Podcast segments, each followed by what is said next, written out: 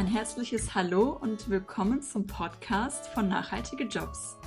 Mein Name ist Charlotte, ich bin Redakteurin bei Nachhaltige Jobs und wir möchten Menschen dabei unterstützen, eine berufliche Tätigkeit einzuschlagen, die einen gesellschaftlichen Mehrwert hat und ihre Arbeitsbedingungen so zu gestalten, dass sie zu den eigenen Bedürfnissen passen und es auch erlauben, das eigene Potenzial möglichst gut zu entfalten.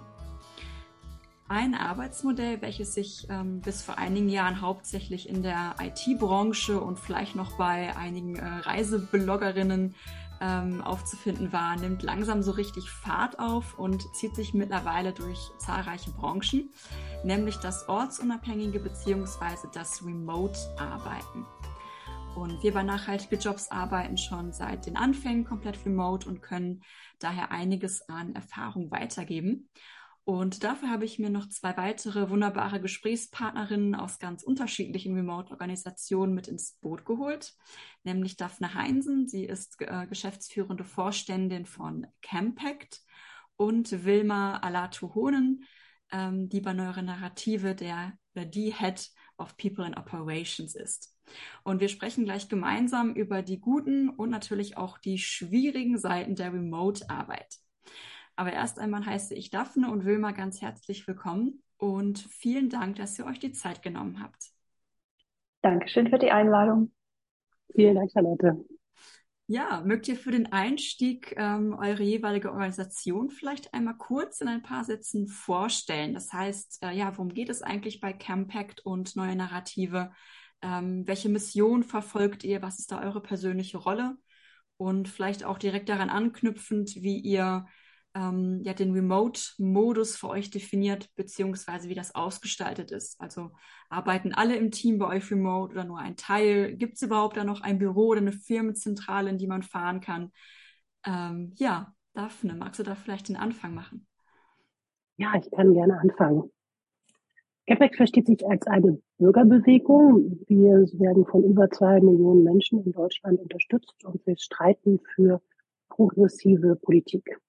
Also wenn wichtige Entscheidungen anstehen, orientiert jetzt an der politischen Agenda der Bundesrepublik Deutschland, dann wenden wir uns mit Online-Appellen direkt an die Verantwortlichen und Parlamenten und an die Regierung, aber auch bei Konzernen. Und wir schmieden Bündnisse auch mit anderen Organisationen, mit anderen NGOs, debattieren mit Politikerinnen und wir tragen unseren Protest auf die Straße, organisieren größere oder kleinere Demonstrationen, aber auch kleine Aktionen wie äh, Bilder, die entstehen vom, in Berlin vielleicht vom Parlament. Und wir treiben so den sozialen, die, unsere Kampagnen, Entschuldigung, treiben so sozialen, ökologischen und demokratischen Fortschritt voran. Und unser Ziel oder das, worauf wir hinarbeiten, ist eine Welt voller Frieden und eine Welt, in der alle Menschen gleichermaßen ihre Freiheit leben können und verwirklichen können. Meine Rolle, du hast es schon gesagt, ist ähm, Vorständin, geschäftsführende Vorständin. Ich bin, wir sind zu viert, wir machen Shared Leadership im Vorstand und ich bin verantwortlich für den Bereich Organizing, das ist das Projektmanagement zur Kampagne, für den ganzen technischen Bereich, technische Infrastruktur und, und in der Rolle bin ich hier wohl eingeladen, ich bin verantwortlich für die Organisationsentwicklung, Personalentwicklung. Remote sind wir schon von Anfang an gewesen. Wir hatten immer Anwesenheitstage in Pferden in einem Büro an ein paar Tagen in der Woche. Das ist immer weniger geworden. 2018 waren das noch zwei Tage. Immer montags und Dienstag hat das ganze Team sich in Pferden getroffen. Den Rest der Tage haben alle remote gearbeitet, beziehungsweise eine Kolleg einige Kolleginnen, die eben um und bei Pferden wohnen und um und bei Bremen waren auch täglich, wenn es gewünscht war, eben im Büro. Wir haben dann umgestellt, haben angefangen gewissermaßen mit der Pandemie vor, vorhergekommen oder die Pandemie hat uns überholt, je nachdem, wie man das sehen will. Jedenfalls hatten wir die Idee schon vorher, dass wir komplett auf Zuzu, auf Remote umsteigen. Ich sage Zuzu, weil wir das in der Zukunft der, unserer Zusammenarbeit genannt haben und das ist das große Zuzu-Projekt. Jedenfalls gibt es die Anwesenheitstage nicht mehr und Menschen können bei uns entscheiden, ob sie fünf Tage die Woche ins Büro kommen wollen oder ob sie ganz remote arbeiten wollen oder ob sie zwei Tage ins Büro kommen wollen.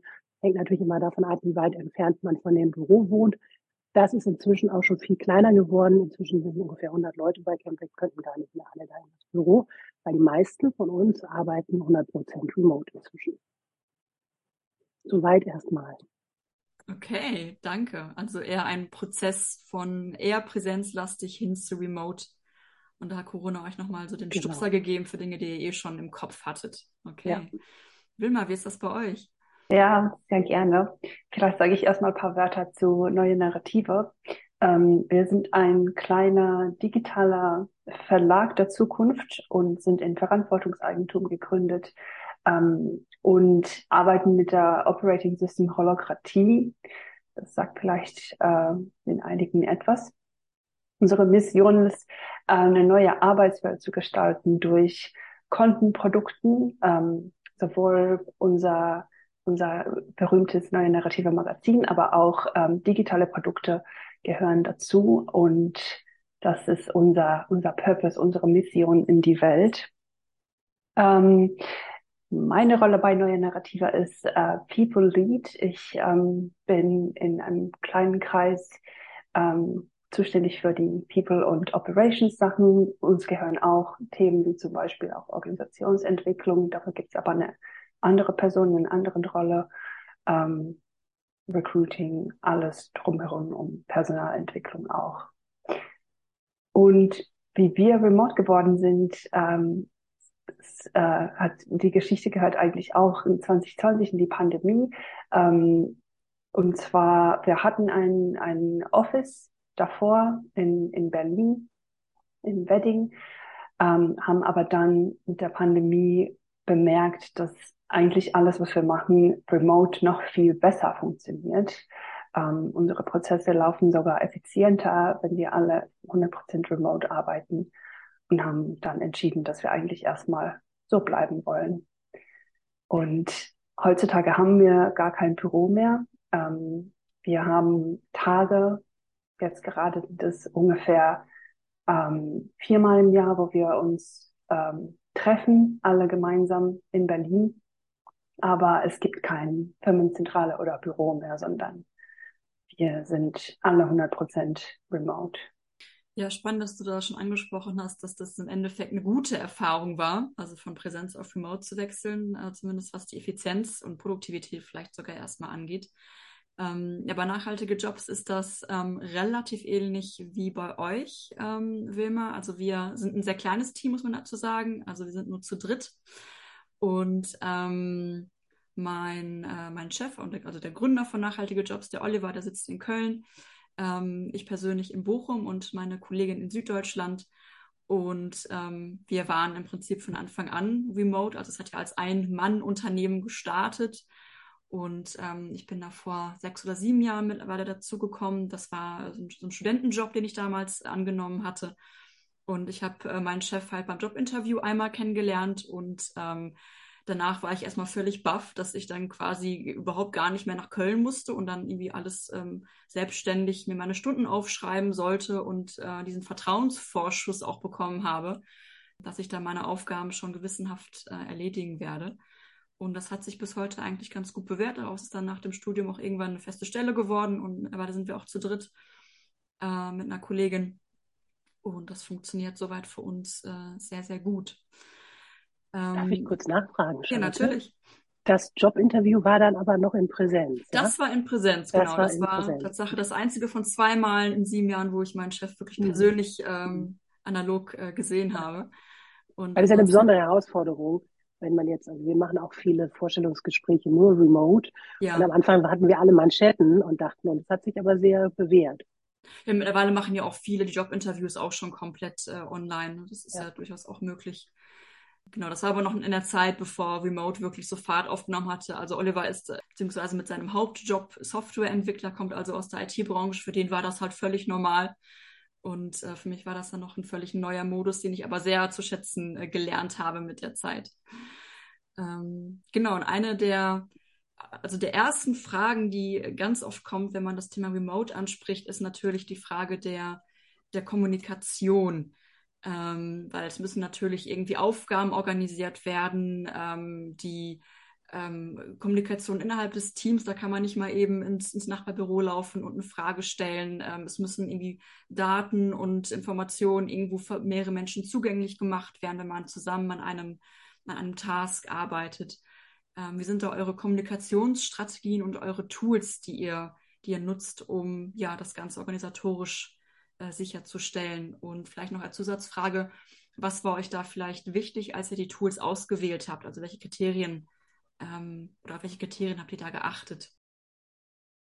Genau, also das Kriterium für uns war und ist auf jeden Fall, dass wir so viel wie nötig, aber so wenig wie möglich unterschiedliche Tools haben, weil ich kenne das auch, dass viele digitale Tools können auch dann zu so einem Tool-Jungle werden und dann überblickst du gar nicht mehr, ähm, was und wo und ähm, wo Sachen leben. Also das war für uns wichtig. Wir nutzen deswegen Notion dafür. Ähm, Notion ist auch ein kleines Startup aus San Francisco. Die machen ähm, so ein, ähm, ich weiß nicht, wie man das gut beschreiben kann, ist so ein On Online-Wikipedia, was aber extrem vielseitig ist. Also damit kann man ähm, äh, sowohl Prozesse äh, aufbauen und koordinieren. Wir haben unsere Rollenboard da drin ähm, und auch einfach nur klassische Dokumentation über ähm, wie unser Urlaubspolicy zum Beispiel ist. Also mit Notion kann man tatsächlich sehr viele Sachen ähm, abbauen und ähm, ja auch äh, hübsch machen. Das war uns auch sehr wichtig, dass äh, die äh, Sachen leicht zu lesen sind. Ähm, darüber hinaus nutzen wir natürlich deutlich also viele andere Tools auch. Die wichtigsten, glaube ich, für die Kommunikation ist auf jeden Fall Slack. Also ähm, direkte Nachrichten.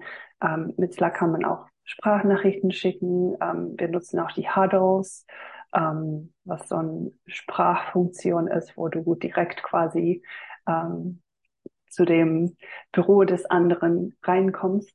Und ähm, ja, du kannst auch Nachrichten gut mit Slack ähm, einplanen. Also du musst, wenn du zum Beispiel in einer Zeit arbeitest, wo die meisten nicht arbeiten, kannst du auch Nachrichten planen und das funktioniert für uns auch sehr gut.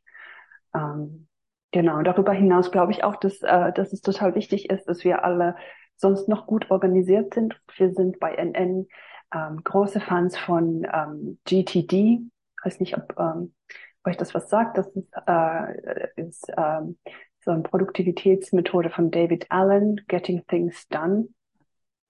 Und ähm, dazu bieten wir auch regelmäßig Workshops und das ähm, bedeutet, dass jeder von uns quasi auch ein eigenes Produktivitätssystem hat und dafür noch ein, ein Tool nutzt. Wir haben, ähm, glaube ich, ähm, die berühmtesten, berühmtesten Tools im Team sind Todoist und Omnifocus, Nirvana und TickTick. Wie ist das zweite und das dritte? Äh, Omnifocus, Nirvana Omnifocus. und TickTick. Ah, okay. Ja will ich unbedingt nachschlagen. Kenn ich ja, ja. kannst du ein paar Tipps holen, was die ja. Tools angeht. Ja, das, das Notion klang auch total spannend, äh, fand ich. Ja, ja Notion ist toll. Das ersetzt für uns so viele andere Tools. Das äh, kannte ich noch gar nicht. Ja, wir sind auch relativ schlank unterwegs. Ähm, also wir haben Basecamp, das ist auch so eine Art ähm, Chat, Teamkommunikations, aber auch ähm, Datenablage, Wissensmanagement-Tool. Das ist da so drunter vereint unter dem Dach. Und dann nochmal für die Aufgabenorganisation, also an welchem To-Do arbeitet jetzt wer und wie ist da, da so der ähm, Umsetzungsstand. Dafür haben wir Airtable. Ähm, und ansonsten äh, schreiben wir viele Artikel und ähm, Textentwürfe und das, dafür nutzen wir eben geteilte Online-Textbearbeitungsdokumente und im Endeffekt waren das schon unsere Haupttools. Also wenn ich jetzt irgendwo von unterwegs aus äh, arbeite, brauche ich wirklich nur meinen Laptop und sonst wirklich keine anderen ähm, Devices. Das ist schon relativ schlank gehalten alles bei uns. Genau. Wie sieht das bei Campact aus? Also ich würde sagen, bei uns ist es auch schlank gehalten. Und wenn ich äh, unterwegs arbeite, Charlotte, dann brauche ich auch nur meinen Laptop und eine Internetverbindung. Aber ein paar mehr Tools sind es wohl schon. Wir nutzen Trello für diese Aufgabenorganisation. Ne? Deswegen kann man, wenn nicht bekannt, Miro zum, für die Visualisierungstechniken, auch in Meetings wird es bei uns sehr viel eingesetzt. Google Docs für kollaborative Arbeiten an Dokumenten rauf und runter.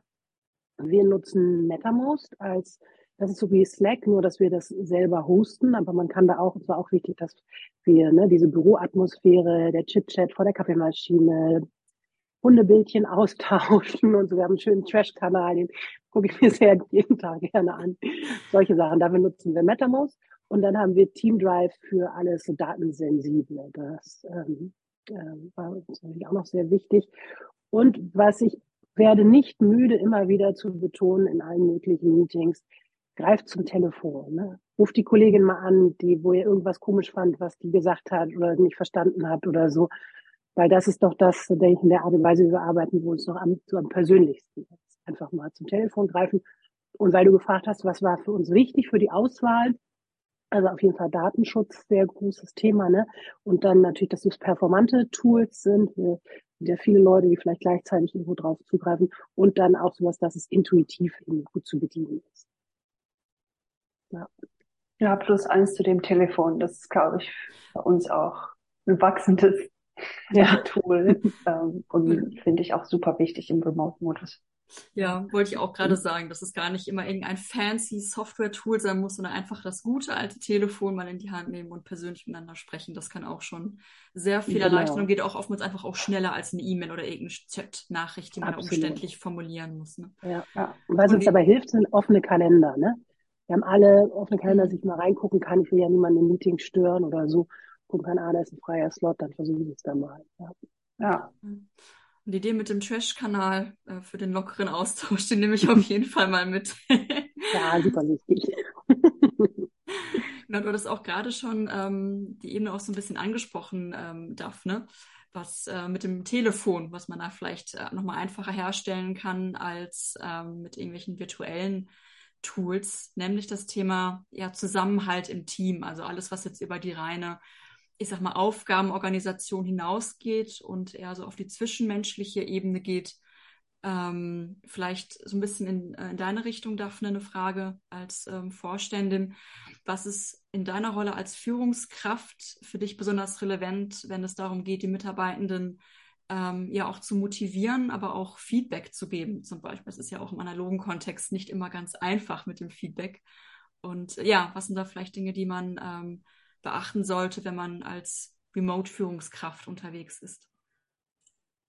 Also was mir besonders wichtig ist, ist, dass ich ähm, zum einen immer, also ich so fixe natürlich One-on-Ones und dass ich da aufmerksam bin und auch einen Raum aufmache für einen Austausch neben den Zack, Zack, Zack Arbeitsthemen. Ne?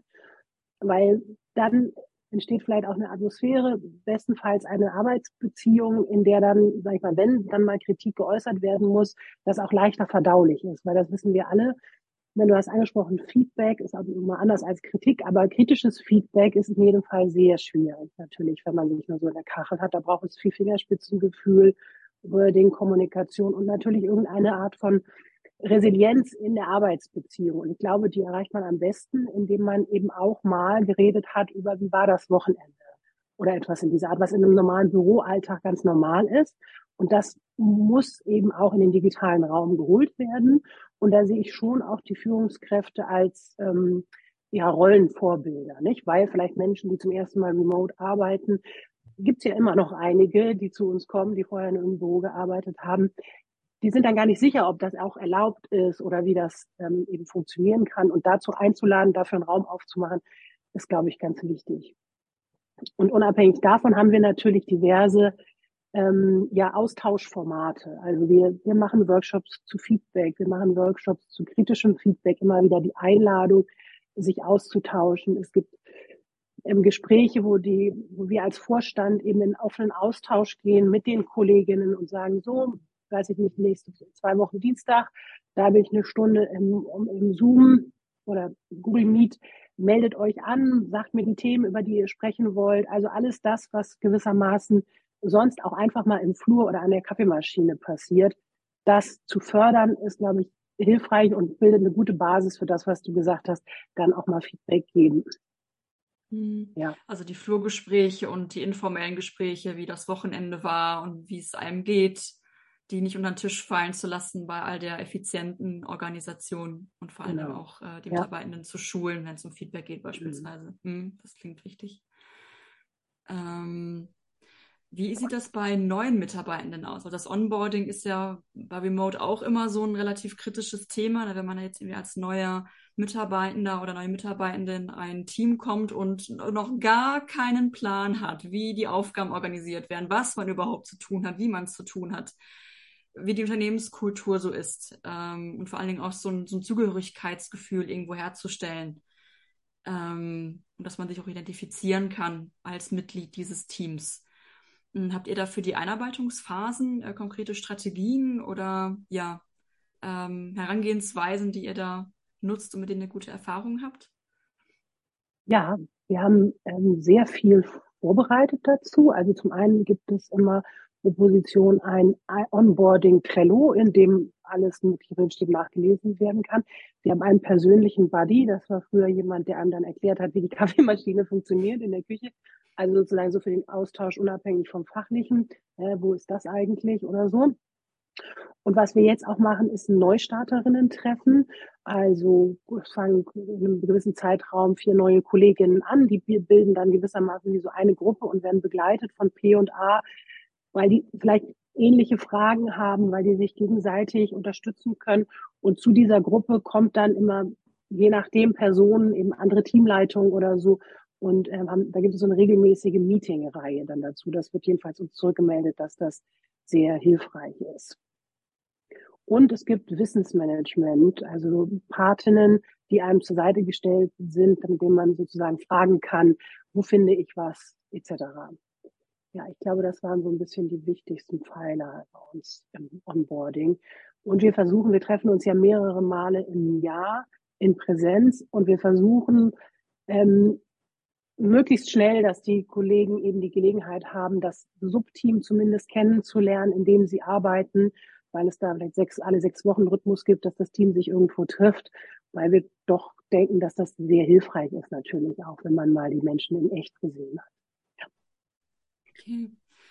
Wie geht ihr bei neuen Narrative damit um? Vor allen Dingen, wenn ihr gar keine Firmenzentrale in dem Sinne habt und ihr habt ja auch durchaus sehr innovative Arbeitskonzepte, in die man ja auch vielleicht erstmal so ein bisschen reingeführt werden muss. Was, ähm, was habt ihr da für Strategien? Ja, also wir haben grundsätzlich eine sehr ähnliche Herangehensweise wie bei euch, Daphne. Also wir haben auch eine, wir haben ein Notion Board, äh, was man in den ersten Wochen durcharbeitet. Wir versuchen auch die Leute zu den Teamtagen einzuladen, so schnell wie möglich, dass man eben eine persönliche Ebene mitbekommt. Ähm, und zusätzlich dann ähm, tatsächlich haben wir auch ein Programm für für, ähm, für Holokratie und für unser organisationales Onboarding.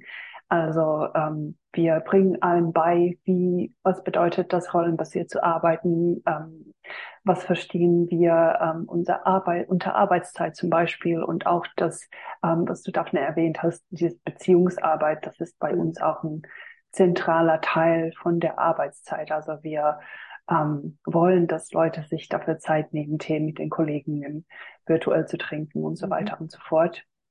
Ähm, und auch, ähm, weil Feedback uns extrem wichtig ist, ähm, als selbstorganisiertes Unternehmen, bringen wir auch in den Onboarding schon Leuten bei, wie man ähm, gewaltfrei äh, Feedback geben kann. Also wir ähm, docken da uns an ähm, Marshall Rosenberg und gewaltfreier Kommunikation und das ist auch äh, Teil des Onboardings, dass man das von Anfang an lernt und dann mitmacht bei den Feedback-Meetings und so weiter.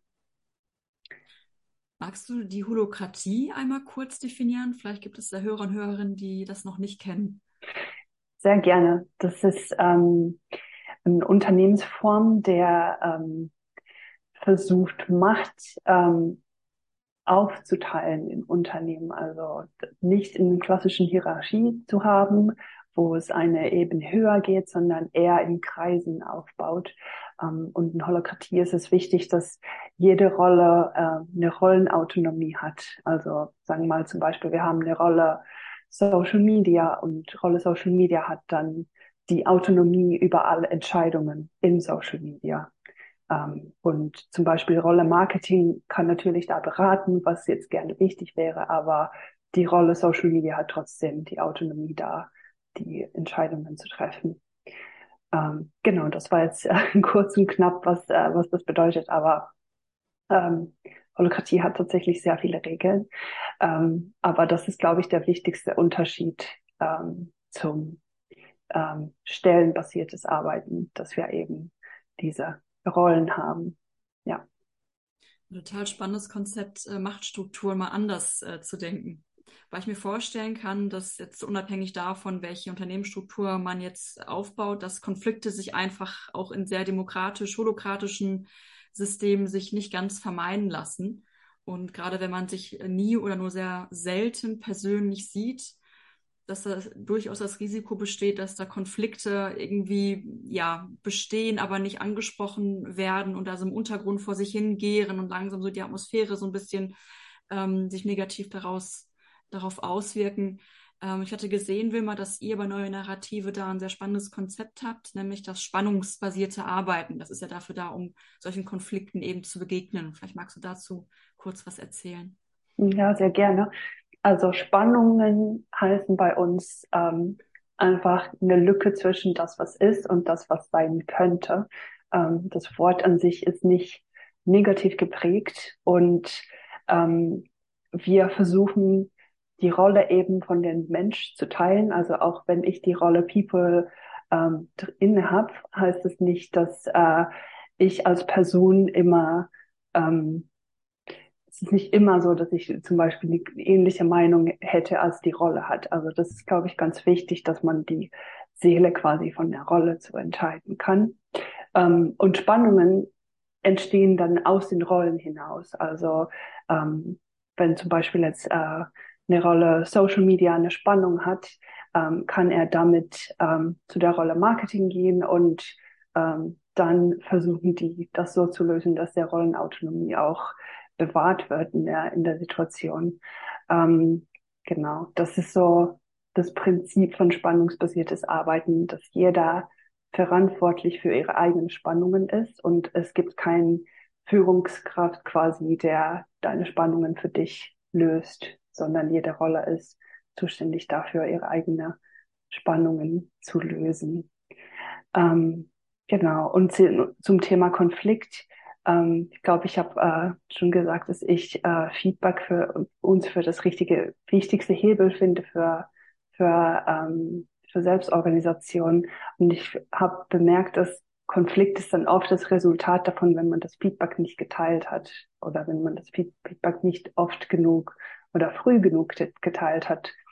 Und das haben, haben wir auf jeden Fall erstmal Fokus darauf, dass die solche Situationen überhaupt so ähm, präventieren, dadurch, dass wir sehr viel Fokus auf Feedback legen.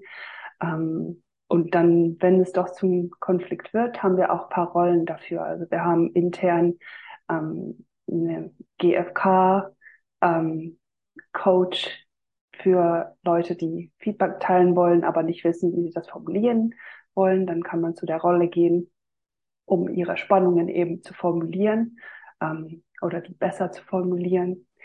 Ähm, und dann je nach Konfliktstufe kann man dann auch nochmal zur Rolle Mediation gehen, auch wenn es dann doch zum ähm, Gespräch werden soll mit einer dritten Person. Genau. Das finde ich ein total guter Ansatz, Feedback nicht erst dann anzusprechen, wenn wirklich irgendwas einen so richtig ärgert oder stört, sondern auch schon zu einem viel, viel früheren Zeitpunkt und äh, sich somit eher Spannungen gar nicht erst in Konflikte hochschaukeln müssen. Und äh, ja, dass sowas wie eine Spannung gar nichts Negatives sein muss, sondern erstmal nur eine, eine Diskrepanz, die man da spürt. Total spannend. Ja, finde ich auch ein tolles Konzept. Vielleicht ähm, einmal mal ein ganz neues Thema aufzumachen. Habt ihr schon mal die Möglichkeit genutzt, Reisen und Arbeiten zu kombinieren? Also gibt es ja diese tolle Wortneuschöpfung Workation. Also eine Mischung aus Work und ähm, Vac ähm, Vacation. Also man eben arbeiten und ja, Urlaub in dem Sinne kombiniert oder zumindest von einem schönen Ort aus arbeitet. Ja, digitales Nomadentum ist auch nochmal so ein Stichwort, was ja in den letzten Jahren äh, auch viel in Social Media unterwegs war. Also wenn man jetzt völlig ortsunabhängig und reisend ähm, arbeitet, so dem Klischee nachgesprochen, man liegt in, auf Bali in der Hängematte mit seinem Laptop und äh, lässt sich die Sonne auf dem Bauch scheinen, während man arbeitet. Habt ihr sowas schon mal gemacht? Ja, also wir machen das bei Neue Narrative tatsächlich schon sehr viel und haben auch regelmäßig Leute, die ähm, im, im Ausland arbeiten, oft paar Monate sogar im Stück. Ähm, oft auch während hier in Deutschland kalt und grau ist. ähm, und ich als Ausländerin schätze das natürlich auch sehr, dass ich zum Beispiel im Sommer auch einfach nach Finnland zu meiner Familie fahren kann und von dort aus arbeiten kann. Ähm, das äh, ist sehr hilfreich und ja, wir machen das, wir genießen das sehr. Und das ist auch ein Grund, warum wir remote gekommen sind. Ich wollte auch nur sagen, dass es bei uns ähnlich ist. Also ne, Kolleginnen, die weiß ich nicht, irgendwie Urlaub machen und dann noch zwei Wochen dranhängen und dann von dort aus arbeiten, überhaupt kein Problem.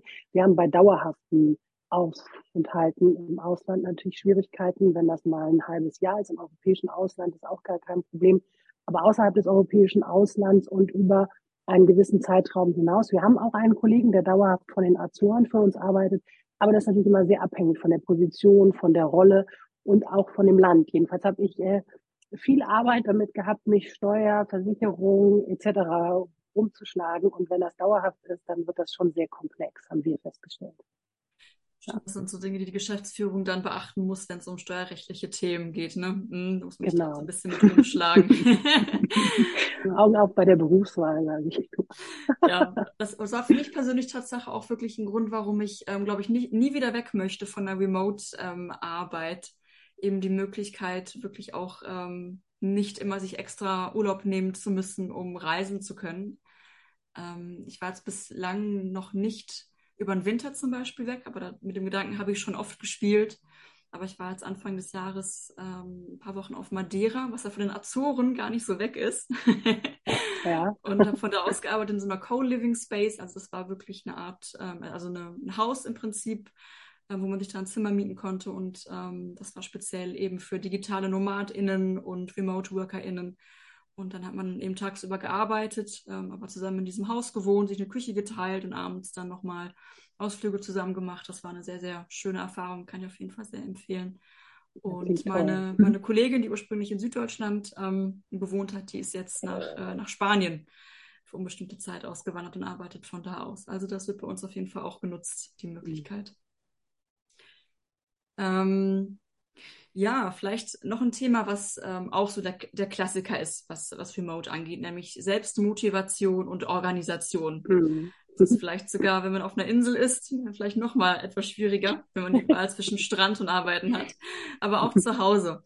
Ähm, also es kann durchaus eine große Herausforderung sein, wenn man wirklich sehr selbstorganisiert arbeiten muss, sich da eben zu motivieren und auch da einen guten Modus zu finden, äh, wenn man zum Beispiel, ähm, was ich durch Familienmitglieder nochmal sehr eingebunden ist und da einfach Ableckungspotenzial besteht. Ähm, welche Strategien habt ihr da persönlich für euch gefunden, um einfach Sachen geschafft zu kriegen? Ich hatte bei euch, Wilma, mal so einen Workathon mitgemacht. Ähm, das hat ja genau darauf abgezielt. Ja, voll. Ähm, Workathon ist auf jeden Fall ein super gutes Tool dafür. Äh, es ist einfach ein Meeting, in dem du in deinen eigenen Sachen arbeitest, aber gemeinsam mit anderen. Ähm, und es passiert auch auf die äh, Pomodoro-Technik, was, ähm, glaube ich, sehr berühmtes Produktivitätstechnik ist. Ähm, die Idee ist, dass man da machen, glaube ich, so zweistündige oder anderthalbstündige Workathons, ähm, die man erstmal so eincheckt und dieses Kaffeeküchen-Effekt quasi bekommt. So, wie geht's euch? Wie war euer Wochenende? Und dann startet man ein, ein Pomodoro oder eine Session, ähm, je nachdem, meistens 25 Minuten oder eine halbe Stunde. Ähm, und danach macht man fünf Minuten wieder gemeinsam Pause. Ähm, und dann geht man wieder in eine, in eine ähm, Working Session rein. Und so kann man ähm, voll gut an, an den eigenen To-Dos arbeiten, aber ein bisschen von diesem Büro-Feeling mitbekommen und ähm, Arbeitskolleginnen, die halt in komplett anderen Bereichen auch arbeiten, während der Arbeitszeit äh, treffen und sehen und mit denen quatschen. Und ihr habt das für Externe auch mal angeboten oder macht ihr das regelmäßig? Weil da habe ich nämlich das da entdeckt und da mal mitgemacht und äh, ich genau. fand es richtig cool. Ja, wir haben das Tool auch ähm, einmal auf LinkedIn gepostet und mit allen, also mit der NN Community quasi ein Workation zu machen und das hat auch voll gut funktioniert. Also das kann man tatsächlich wirklich in, in großen, großen Gruppen auch machen.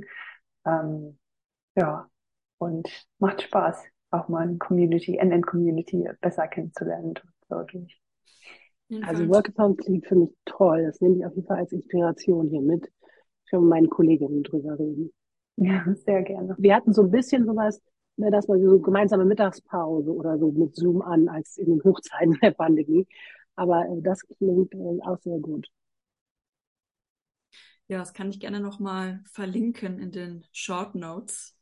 Ähm, ich gehe davon aus, dass ihr dazu ein PDF oder ähnliches habt oder eine Unterseite auf eurer Homepage. Ja. Dann werde ich das auf jeden Fall mit verlinken für alle, die vielleicht auch mal so ein Workathon mitmachen oder ausprobieren möchten.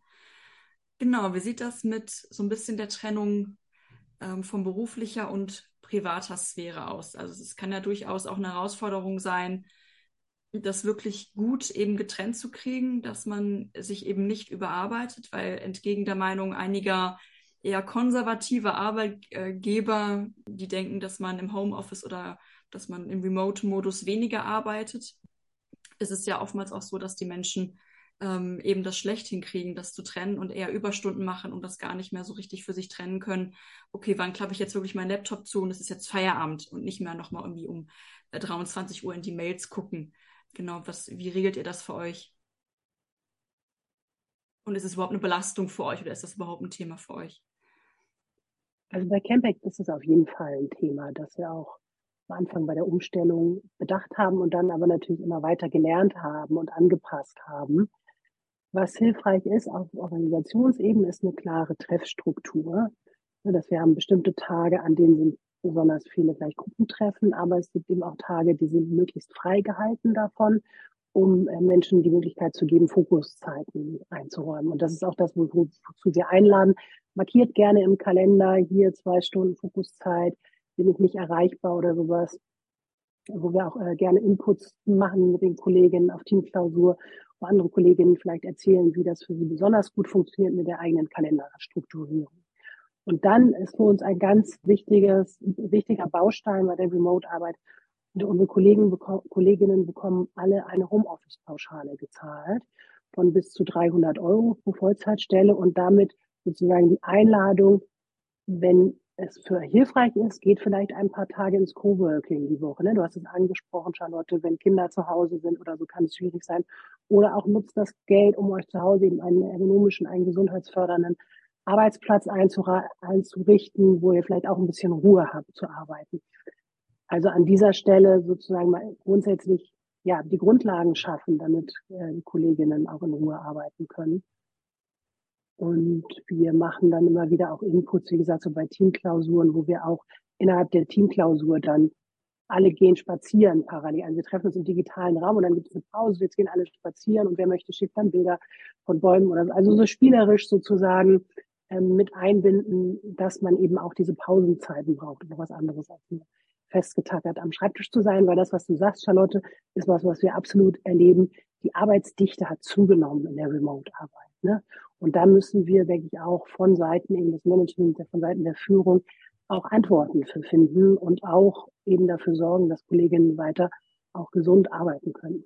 Mhm finde ich auch so wichtig mit den Fokusseiten. Also wirklich, dass man Möglichkeiten hat zu signalisieren, dass man jetzt mal eben nicht erreichbar ist ähm, und nicht ständig unterbrochen wird, weil ich glaube, das ist ja auch ein Riesenfaktor, dieses Multitasking, was viele einfach versuchen zu machen und das ständige eben im, im Flow unterbrochen zu werden und wieder reinkommen zu müssen, auch wenn es nur eine kurze E-Mail ist, die man liest. Das schluckt relativ viel mentale Energie, immer wieder reinzukommen in die Tasks.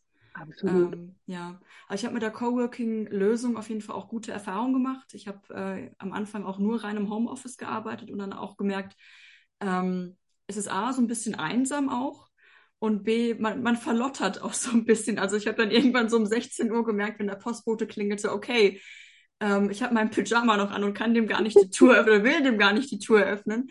Ähm, da habe ich irgendwann gedacht, so, nee, es muss jetzt irgendwie eine andere Lösung her und habe mir dann eben einen Schreibtisch gemietet in der Coworking Space äh, hier in Bochum bei mir und ähm, habe auch ein total tolles Netzwerk gefunden an Menschen, die eben in ganz anderen Bereichen arbeiten. Also es ist nochmal ein total toller Input auch für die eigene Arbeit, da nicht nur in der eigenen Bubble sich, äh, sich aufzuhalten. Also es ist auf jeden Fall eine sehr gute Lösung.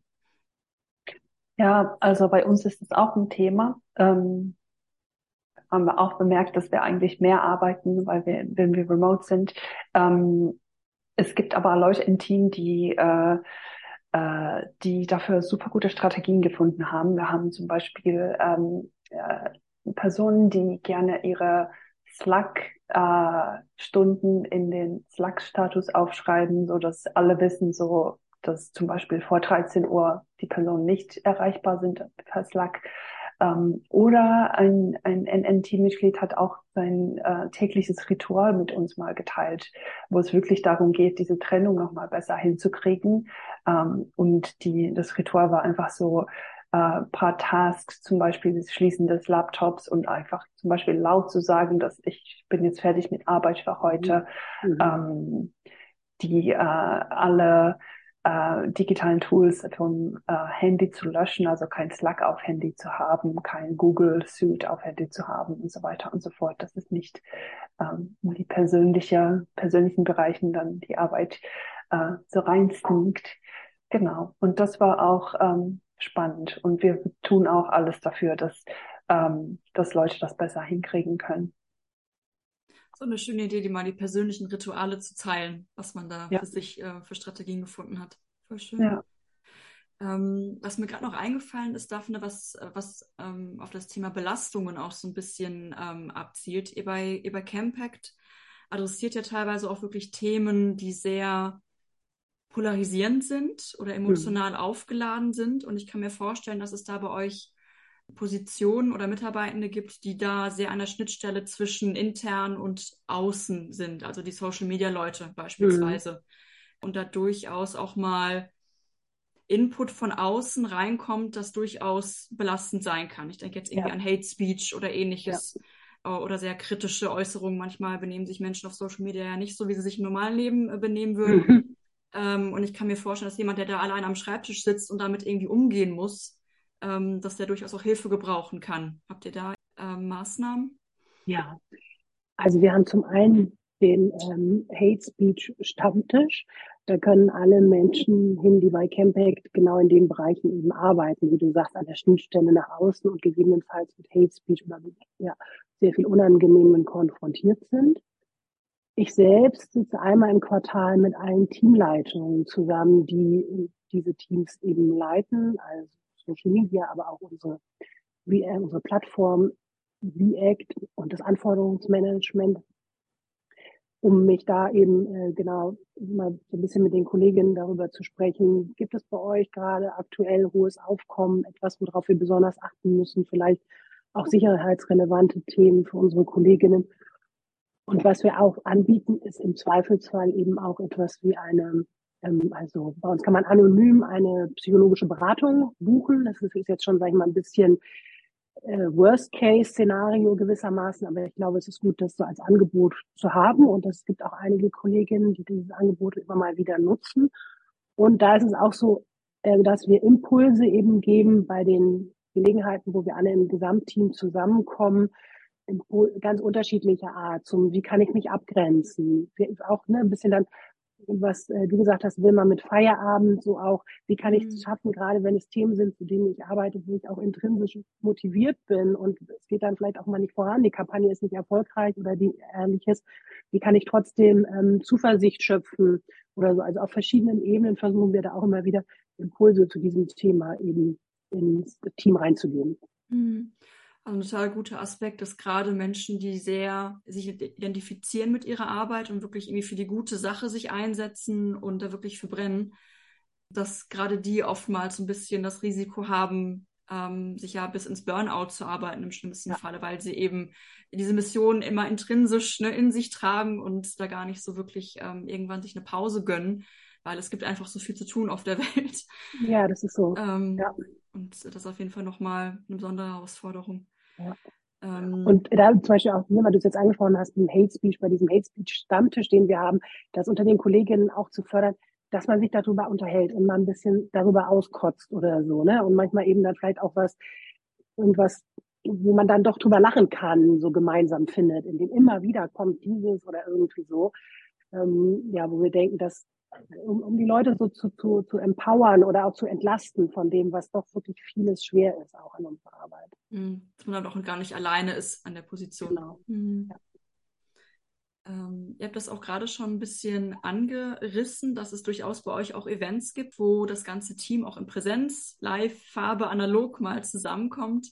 Da denke ich auch gerade bei euch, Daphne, an so Vor-Ort-Events. Also ihr macht ja auch viel mit Online-Petitionen, ähm, Online-Kampagnen, E-Mail-Kampagnen dergleichen, aber auch durchaus auch ähm, Demonstrationen oder andere ja. Vor-Ort-Events. Also da müssen ja irgendwie Menschen dann zusammenkommen, analog. Wie, wie organisiert ihr das? Das ist ganz unterschiedlich und kommt so ein bisschen drauf an. Ne? Wir haben ein Team, das Organizing, ich kann ein bisschen ja, verstehen, so als Projektmanagement, die, die die Kampagne tatsächlich organisieren. Und zwar entweder im digitalen Raum als Producing oder auch, äh, wie du gesagt hast, analog auf die Straße bringen. Und äh, da geht es dann ganz konkret darum, wir rufen über den Newsletter auf zu der Demonstration, je nachdem wie groß sie ist, muss dann eben äh, der Wagen, der Lautsprecher, die Demonstration angemeldet werden, etc. Und das war in Pandemiezeiten eine große Herausforderung. Wir haben einiges gemacht, zum Beispiel so eine Menschenkette mit Abstandshaltern oder so. Aber es war natürlich nicht so viel möglich, wie wir jetzt doch denken, dass wieder möglich ist. Und davon unabhängig von den Demonstrationen oder den Aktionen, die wir machen mit unseren Unterstützerinnen, machen wir eben mindestens zweimal im Jahr Gesamtteamklausuren über zwei, drei Tage. Wir haben das auch schon mal angeboten, sag ich mal jetzt die erste große Teamklausur nach den äh, ganz strikten Pandemienjahren. Da hatten wir dann auch fürs Wochenende eingeladen, freiwillig, wer möchte. Campact hat das bezahlt und die Kolleginnen könnten dann vor Ort, also Kost und Logie war frei und konnten dann vor Ort eben Zeit miteinander verbringen. Das hatten wir das Gefühl, es war ein sehr wertvolles ähm, Instrument, gerade zu dem Zeitpunkt, dass die Kolleginnen wieder so zusammengebracht haben und wo viele auch Lust hatten, sozusagen ihre Freizeit mit den Kolleginnen dann zu verbringen. Das war super. Aber regelhaft machen wir das zweimal im Jahr auf jeden Fall. Nach Möglichkeit noch einmal im Sommer ein Fest, vielleicht einen Nachmittag zusammen in Berlin und zweimal im Jahr machen wir das auch digital, diese Art von Teamklausuren, wo eben Sachen besprochen werden, die die gesamte Organisation angehen und dann viel wir auch arbeiten zu dem, wie arbeiten, wie wollen wir zusammenarbeiten, was wir jetzt gerade gesagt haben. Stichwort eigene Arbeitsorganisation, aber auch Feedback etc. Mhm. Ist das bei euch, Wilma? Also wenn ihr jetzt kein eigenes Büro habt, dann müsst ihr wahrscheinlich auch Team-Events wirklich sehr genau planen und im Voraus dann vielleicht auch einen Raum mieten oder ähnliches. Genau, wir haben ähm, wir haben viermal im Jahr ungefähr äh, Team-Events ähm, dieses Jahr hatten wir auch zum ersten Mal ein Retreat, wo wir auch mit Übernachtung und so seit äh, drei Tage gemeinsam verbracht haben. Wir versuchen die ähm, die Teamtage noch eher für Themen zu nutzen, ähm, die man nicht so gut digital äh, machen kann. Also oder, oder die man besser noch live machen kann, zum Beispiel für Wertschätzung, ähm, für Visionsarbeit oder einfach auch in Kreativität, also an, an Sachen ähm, händisch was zu machen oder auch Spaß zu haben, was halt ein bisschen schwieriger ist digital manchmal. Ähm, wir sind auch äh, ähm, ein, ein Team von äh, vielen Nerds im positiven Sinne. Also wir lieben zum Beispiel gemeinsam zu spielen und das sieht man auch in unseren, unseren Team-Events und Teamtagen. Wir spielen auch super gerne gemeinsam und äh, fördern das Teamzusammenhalt. Das und genauso wie du, du Daphne auch gesagt hast, wir haben auch bemerkt, dass es unglaublich wichtig ist für unsere Organisation, dass wir die Zeit nehmen und regelmäßig zusammenkommen und ähm, ja, uns als Menschen offline kennenlernen. Ja. Werde ich bei dem Spieleabend fast schon ein bisschen wehmütig. Also wir hatten tatsächlich äh, noch nie wirklich ein analoges Team-Event. Also Oliver, mein Chef, falls du diesen Podcast jemals hören solltest, äh, ich wünsche mir hiermit ein Teambuilding-Event. ja, wir lieben Codenames vor allem. Das ist gerade so der größte Hit im Team. Ähm, und wir sind auch sehr, sehr gut daran. Ähm, auch wenn ich selbst sage. das, ist, äh, das, ist, äh, das geht auch gut online übrigens, aber analog ist auch gut. Das stimmt, mittlerweile wurden viele Spiele auch digitalisiert, ne, im Zuge ja. der Pandemie. Das geht alles. Ich muss direkt nachfragen, Wilma, wie heißt das Spiel? Codenames. Codenames, ah ja. Das macht eine Menge Spaß, auf jeden Fall. Das Hab macht ich mir notiert. Spaß. Ja. Ich mir alles mit, was ich kriegen kann heute. Sehr gerne. Inspiration. Ähm, lässt sich aus eurer Erfahrung so eine Art Wandel auf dem Arbeitsmarkt beobachten? Also momentan sieht die Lage ja für Arbeitnehmende ziemlich gut aus. Das ist ja, wenn man das jetzt selber spitzt formulieren möchte, momentan ja eher so, dass sich die Unternehmen oder Organisationen ähm, bei den neuen Mitarbeitenden bewerben und weniger umgekehrt. Bekommt ihr so im Recruiting-Prozess von Bewerbenden manchmal auch so die Rückmeldung, ja, also dass die Option eben remote zu arbeiten, das war durchaus auch ein ausschlaggebender Faktor mit, sich da bei euch zu bewerben? Ja, unbedingt. Wir auf jeden Fall ähm, lesen oft Bewerbungen, wo drin steht, dass äh, dieses Remote-Umfeld anziehend ist und dass Menschen so arbeiten wollen.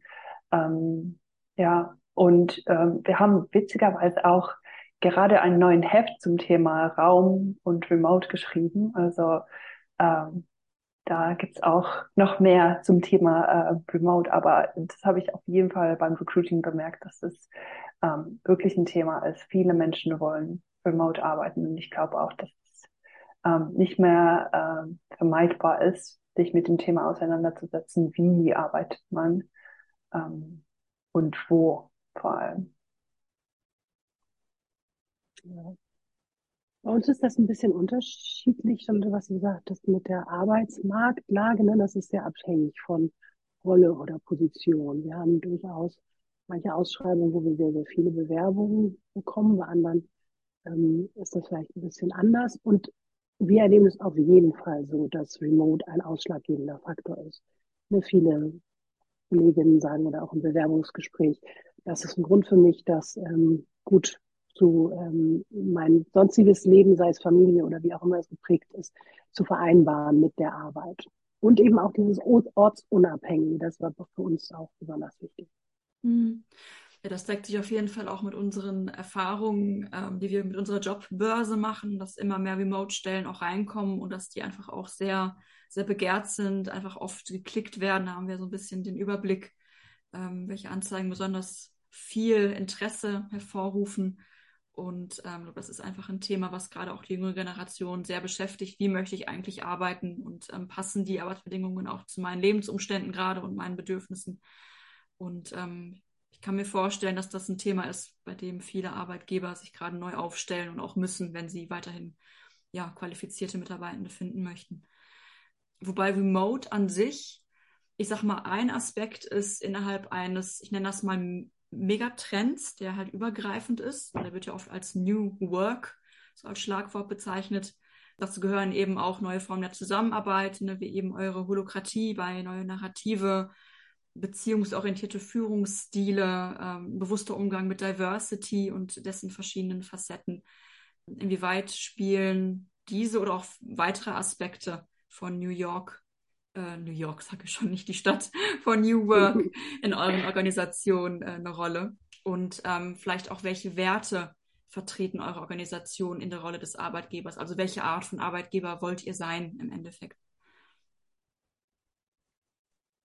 Eine sehr gute Frage. Ähm, wir sind ja an sich im Kern ein New Work Unternehmen. Ähm, da wir sagen, dass wir eine Arbeitswelt gestalten wollen, die gut für alle ist. Und ich glaube, im New Work geht es eben darum, ähm, dass Arbeitswelt zugänglicher, ähm, diverser ähm, und einfach besser werden soll.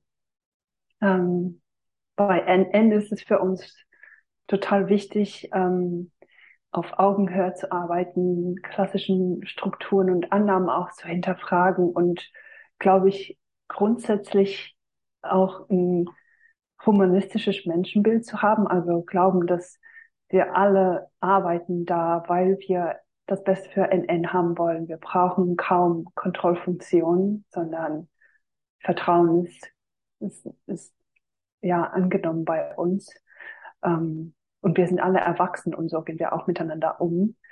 Ähm, wir legen auch viel, viel Wert für unsere Werte. Ähm, wir haben sieben insgesamt und ich glaube, die wichtigste Werte für mich sind tatsächlich Eigenverantwortung, was ich jetzt schon erwähnt habe. Also, ähm, dass jeder selbst für ihre Spannungen ähm, zuständig ist und ähm, genau, Individuen haben halt volle Verantwortung, ähm, proaktiv ihre, ihre Probleme zu lösen und ähm, Antworten zu suchen und auch kommunizieren, was sie von anderen brauchen und und wenn irgendwas unsere Grenzen überschreitet, das auch mal zu kommunizieren.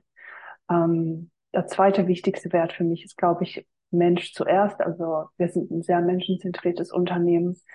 Das ist wahrscheinlich keine Überraschung. Und das heißt für uns, dass ähm, zum Beispiel, egal welches Ziel wir haben, das Wohlergehen der Menschen kommt für uns an der ersten Stelle. Und ähm, wir machen ähm, Strukturen, die das auch dann absichern. Oder wir bauen die Organisationsstrukturen dann auch so, dass, dass das abgesichert ist. Ja, darüber hinaus, wie gesagt, wir haben sieben Werte, ähm, aber Transparenz ist vielleicht auch noch was äh, äh, äh, zu erwähnen ist. Ähm, also wir haben keine zum Beispiel finanzielle Geheimnisse. Alle unsere Mitarbeiterinnen wissen, ähm, wo wir stehen. Ähm, und wir haben versuchen, alle Informationssilos zu brechen, dadurch, dass wir Sachen gut dokumentieren und ähm, nach außen auch tatsächlich relativ transparent sind, ähm, was, wie es uns geht und was uns beschäftigt.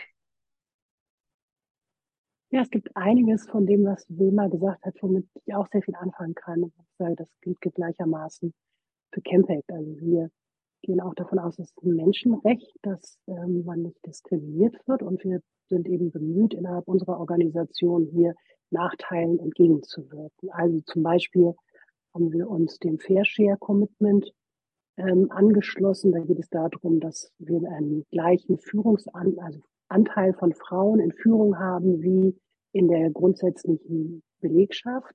Ne, hier sind wir auch transparent, was die Bezahlung angeht, aber wir sozusagen wirken auch dem entgegen, dass oft männlich gelesene Personen besser oder ähm, effizienter sind in Gehaltsverhandlungen als weiblich gelesene Personen. Und TVÖD hebelt das aus, weil man gewissermaßen dieses Stufensystem hat. Mhm. Wir sind, außerdem ist es uns wichtig, dass wir familienfreundliche Arbeitgeberinnen sind. Es gibt Kinderzuschläge und das unabhängig davon, ob es leibliche Kinder sind oder Kinder, die man irgendwie von jemand anderem sozusagen mit auch am Erziehen ist, unabhängig davon, ob selbstverständlich wie die Familienkonstellation ist. Wir arbeiten daran an einem kooperativen Führungsstil. Also es ist uns sehr wichtig und in allen Leitfäden, die es jetzt zum Thema Feedback gibt, ne, wird auch immer wieder Hierarchie gewissermaßen ähm, markiert und auch eingefordert, dass Kolleginnen ihren Führungskräften eben Feedback geben, dass das nicht nur eine Einbahnstraße ist. Also ich versuche jetzt ein paar Beispiele, die eine Kultur ähm, charakterisieren, eben rauszufinden. Wir haben im letzten Jahr ähm, einen Anti-Bias-Workshop für alle Kolleginnen gemacht und wir haben angeboten in Kooperation mit TBD, ich weiß nicht, ob ihr davon gehört habt, den ähm, Safe Space, also es war ein Safe Space für BPOC und weiße Flinter mit oder ohne Behinderung, wo es darum ging, sich auszutauschen und gegenseitig eben auch ähm, zu unterstützen, was Mikroaggressionen am Arbeitsplatz angeht. Zusammen mit Fairshare haben wir eine Weiterbildungsreihe ähm, geschaffen für Kollegen, für Frauen, die in Führung gehen wollen und da eben auch ähm, so ein, wie soll ich das sagen, eher feministischen Anspruch drin haben in ihrem Leadership. Da sind auch Kolleginnen immer mal wieder, die da geschult werden und hingehen. Und wir haben auch sowas, ne, das hatte ich jetzt gerade schon ein bisschen gesagt, 360 Grad Feedback auch für den Vorstand, wo wir auch, sag ich mal, die Essenz dessen, was wir da äh, lernen, auch mit dem Gesamtteam teilen.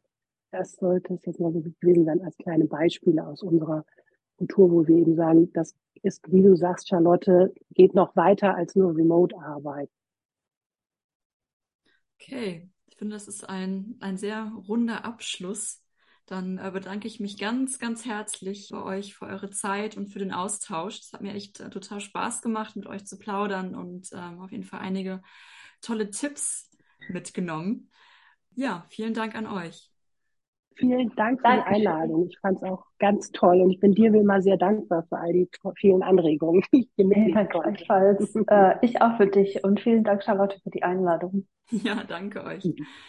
Ja, und falls du, liebe Hörerin, lieber Hörer, dich für Remote-Jobs interessierst, findest du dazu in der Beschreibung dieser Episode einen Link zu einem unserer Blogartikel, in dem Arbeitgeber gelistet sind, die regelmäßig ortsunabhängige Stellen ausschreiben.